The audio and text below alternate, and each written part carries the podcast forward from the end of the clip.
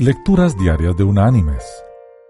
La lectura de este día es tomada de la primera carta enviada por el apóstol Pablo a los creyentes en Tesalónica. Allí en el capítulo 5, desde el versículo 16 hasta el versículo 18, el apóstol dijo, Estad siempre gozosos, orad sin cesar, dad gracias en todo, porque esta es la voluntad de Dios para con vosotros, en Cristo Jesús. Y la reflexión de hoy se llama Reservas ocultas en el avión.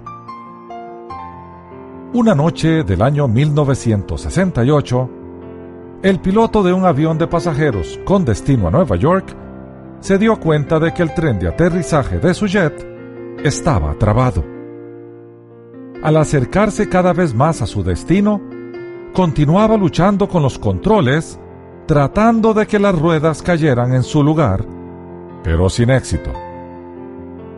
Dando vueltas alrededor del aeropuerto, pidió instrucciones a la torre de control.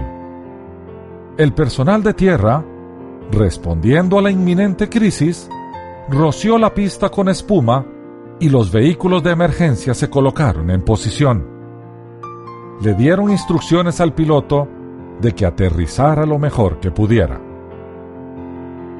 Les pidieron a los pasajeros que se prepararan para lo peor y se colocaran en la posición de descenso. Momentos antes del aterrizaje, el piloto anunció por el intercomunicador, Estamos comenzando nuestro descenso final.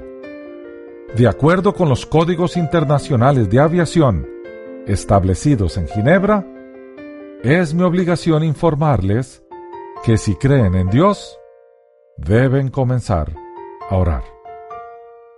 Entonces el avión hizo un aterrizaje de barriga y milagrosamente se detuvo sin causar daños a los pasajeros.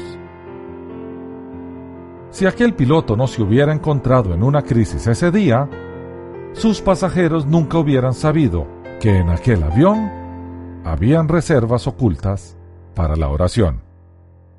Pero, ¿no ocurre lo mismo con la mayoría de las personas? Mientras todo va bien, rara vez piensan en hablar con Dios. Mas cuando el asunto es de vida o muerte, se vuelven a Él para pedir ayuda. Mis queridos hermanos y amigos, la mayoría de los creyentes tenemos una mentalidad de llanta desinflada. Al cruzar por la carretera de la vida, si el auto anda bien, todo va de manera estupenda. Pero cuando la llanta se descompone, nos volvemos a Dios. ¿Por qué tenemos que esperar que las cosas se compliquen para orar? Hay una belleza en la vida cuando la oración fluye en todo tiempo. Con rostro resplandeciente, podemos orar en momentos de crisis, porque lo hemos hecho antes, cuando habían tiempos soleados. Que Dios te bendiga.